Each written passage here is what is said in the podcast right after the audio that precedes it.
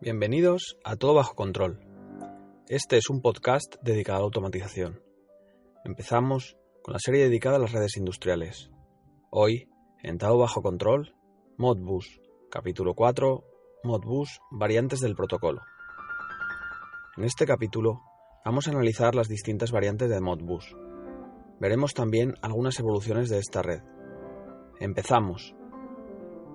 Como vimos en el apartado anterior, Modbus está basada en una estructura de telegramas relativamente sencilla. Pero, ¿qué variantes existen de esta red? Vamos a ver las más relevantes en este capítulo.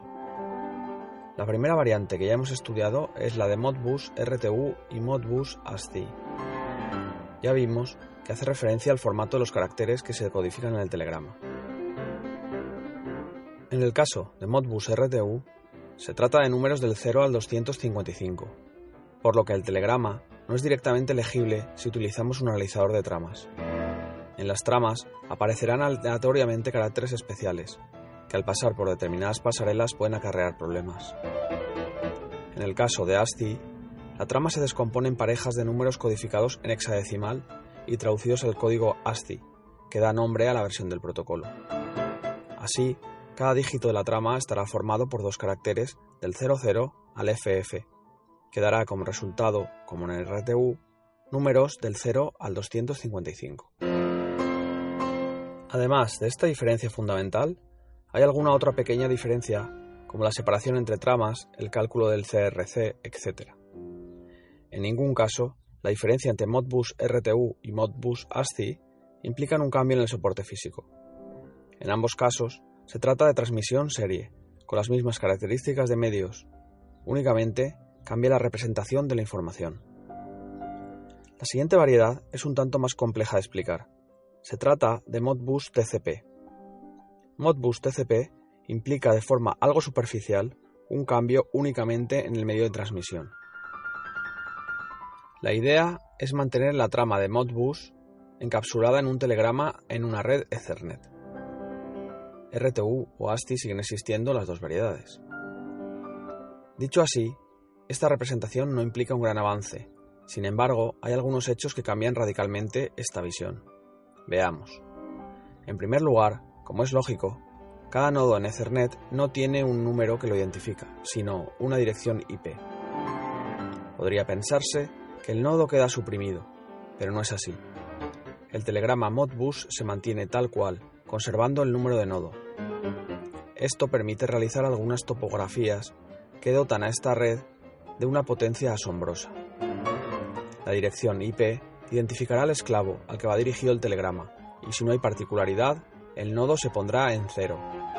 No vamos a profundizar en el sentido de este valor. A la trama Modbus se le añade una cabecera que incluye un identificador de telegrama. Así se puede identificar cada paquete de transmisión-recepción de forma única. Los dos puntos anteriores permiten que en Modbus TCP se puede hablar parcialmente de redes multimaestro. Así, se podrá instalar en cada red más de un maestro. Las posibilidades se abren notoriamente. Veamos ejemplos. Conectados en un mismo switch podemos tener la siguiente casuística. Dos maestros de red, cada uno con sus esclavos. Por ejemplo, podemos tener en la misma red dos pantallas HMI. La primera será maestra de una red Modbus de dos PLCs y la segunda será maestra de cuatro analizadores de energía. Ni las pantallas acceden a los nodos de las otras, ni los esclavos hablan entre sí. Dos maestros en la red compartiendo esclavos.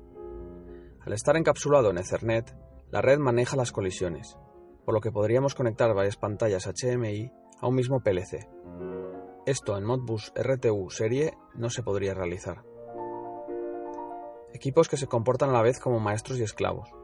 Así, por ejemplo, podríamos tener un PLC que se comporta como esclavo de un maestro, que puede ser una escada, y a la vez es maestro de un conjunto de analizadores de energía de los que lee los consumos de la planta, todo funcionando en la misma red.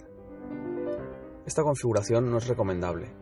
Lo ideal sería segmentar la red para evitar cuellos de botella en la red y accesos no deseados a los equipos, pero sería funcional. Un caso muy particular de este punto es que al poder ser un equipo maestro y esclavo a la vez, de facto podemos hacer comunicación maestro-maestro. Por ejemplo, podemos comunicar dos PLCs entre sí y transmitir datos de producción entre ellos. Si bien no es una estructura lógica, porque lo suyo sería que en una red con varios PLCs uno fuera el maestro y el resto esclavos, es una topología funcional.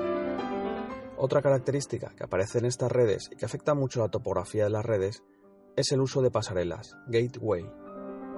Nos referimos aquí a las pasarelas Modbus TCP, Modbus serie.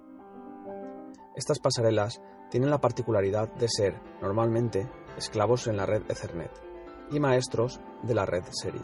Pongamos un ejemplo. Supongamos que tenemos una SCADA que realiza la supervisión de energía de una planta. Esta SCADA tiene que leer los datos de un conjunto de analizadores de energía eléctrica de un cuadro de distribución. Se trata de 10 analizadores dotados de conexión Modbus serie. El SCADA está conectado a la red Ethernet de supervisión de una planta. ¿Cómo unimos estos equipos al SCADA? La solución es a través de una pasarela.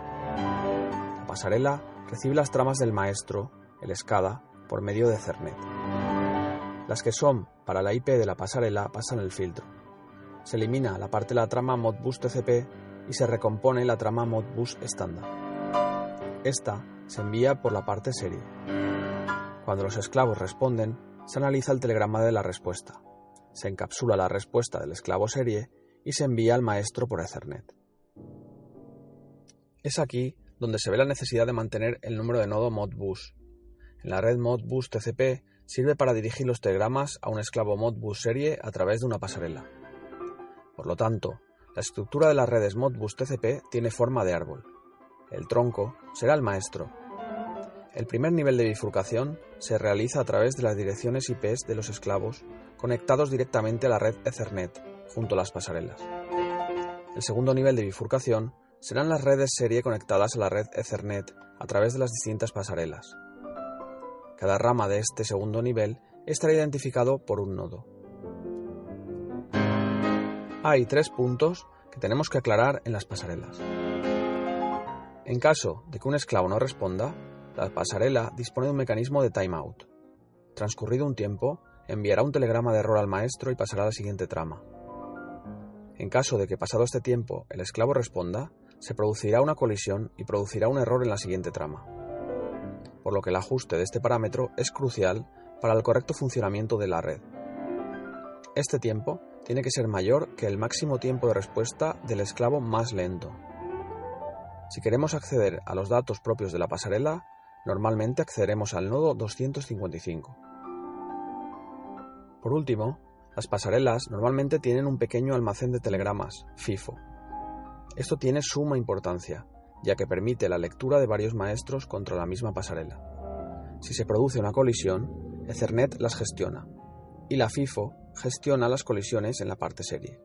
Veamos un ejemplo. Supongamos que tenemos una red de dos maestros, una SCADA y una pantalla HMI, conectados a una red Ethernet. Tenemos también dos PLCs con conexión Modbus serie conectados a una pasarela que se une a la red Ethernet. Supongamos que el SCADA lanza una trama de lectura de una serie de datos al primer PLC, la pasarela lo lanzará a la red serie y esperará respuesta del esclavo PLC. Antes de que el PLC responda a la petición del SCADA, la pantalla realiza una petición de otra zona. En este caso, esta petición se encola en la FIFO y espera a que se procese la respuesta del PLC a la petición del SCADA. Tras la respuesta, la pasarela procesa la respuesta de la pantalla. Como todo en esta vida tiene un límite, estas FIFOs tienen un límite y si la red está muy saturada y hay muchas colisiones, la FIFO desbordará y empezará a dar errores, si es que la pasarela es de baja calidad y se bloquea. Como el propio nombre del protocolo indica, lo que ocurre a bajo nivel en una red Modbus TCP es que se realiza una conexión tipo socket entre el maestro y cada esclavo. Esta conexión se realiza a través de un puerto Ethernet. Por defecto, los equipos Modbus utilizan el puerto 502. De hecho, la mayoría de los switches y routers del mercado, incluyendo los no industriales, reconocen este puerto como Modbus. En redes muy grandes, el maestro puede utilizar varios puertos, como puede ser el 502, 503, etc. Otro dato característico de esta red es la cantidad de conexiones que se pueden mantener abiertas de forma simultánea, tanto los maestros como los esclavos. A más conexiones, sockets abiertas, simultáneas en el maestro, más telegramas se podrán lanzar a la vez y más rápida irá la red. Hay maestros que solo permiten una única conexión simultánea. En los esclavos, contra más conexiones simultáneas se permitan, más maestros podrán conectarse al mismo esclavo y más versátil será la red. Por último, en relación a la red Modbus TCP, esta tiene gran importancia en las redes actuales, puesto que a través de las redes Ethernet de planta permiten realizar conexiones de cientos de equipos y constituir una red troncal de toda una instalación de manera eficiente y con gran capacidad de transferencia de información. Permite la sectorización de la red y la creación de ramales, por lo que la información puede centralizarse en equipos locales, de los que el equipo de supervisión de planta lee los datos. Profundizaremos en este aspecto en un podcast posterior dedicado a la jerarquía de la estructura de control y la pirámide de automatización. Visto Modbus TCP, pasamos a otras variaciones de la familia Modbus. Hay una serie de protocolos especiales con particularidades específicas de protocolos de campo. El exponente más claro de esto es la red JBus. La diferencia entre esta red y Modbus estándar es que en JBus la máxima cantidad de bits o de palabras a leer es mayor, y la cantidad de nodos en la red llega a 255, lo que facilita redes de dispositivos más grandes, aunque sean más lentas. Además de estas variedades, hay otras específicas de instrumentación que se usan con dispositivos muy específicos, por lo que no entraremos en las particulares de estas familias de protocolos. Habitualmente son compatibles 100% con Modbus, pero disponen de características ampliadas. Para terminar, hay un protocolo, hermano, de Modbus, evolución del mismo, denominado Modbus Plus. Tuvo mucha implantación hace unos años, pero cada vez está disminuyendo su importancia con el paso del tiempo. Modbus Plus es una red completamente distinta de Modbus estándar. Fundamentalmente, Modbus Plus está orientada exclusivamente a la comunicación con equipos de campo, siendo usada generalmente como red de entradas-salidas. Tiene un cableado muy específico y dedicado a tal efecto. Las velocidades que adquiere Modbus Plus son muy superiores a las de Modbus Serie, si bien Modbus TCP pueden superar estas velocidades con creces. Su característica más relevante, que la define, es que es una red determinista, lo que la hace ideal para funcionar como red de entradas-salidas. En otro capítulo profundizaremos en lo que implica que una red sea determinista. Basta con decir por el momento que una red determinista es una red que garantiza que las entradas y las salidas se refrescan en un tiempo máximo fijado, generalmente constante. Sin esta característica, no podemos garantizar que un sistema de control PLC sea capaz de realizar las maniobras programadas con confianza. Después de haber descrito las razas de Modbus, pasaremos a ver cómo se han implementado a nivel físico y algunos detalles constructivos. Pero eso lo haremos en el próximo capítulo, por lo que nos despedimos hasta la próxima. Saludos y que todo quede bajo control.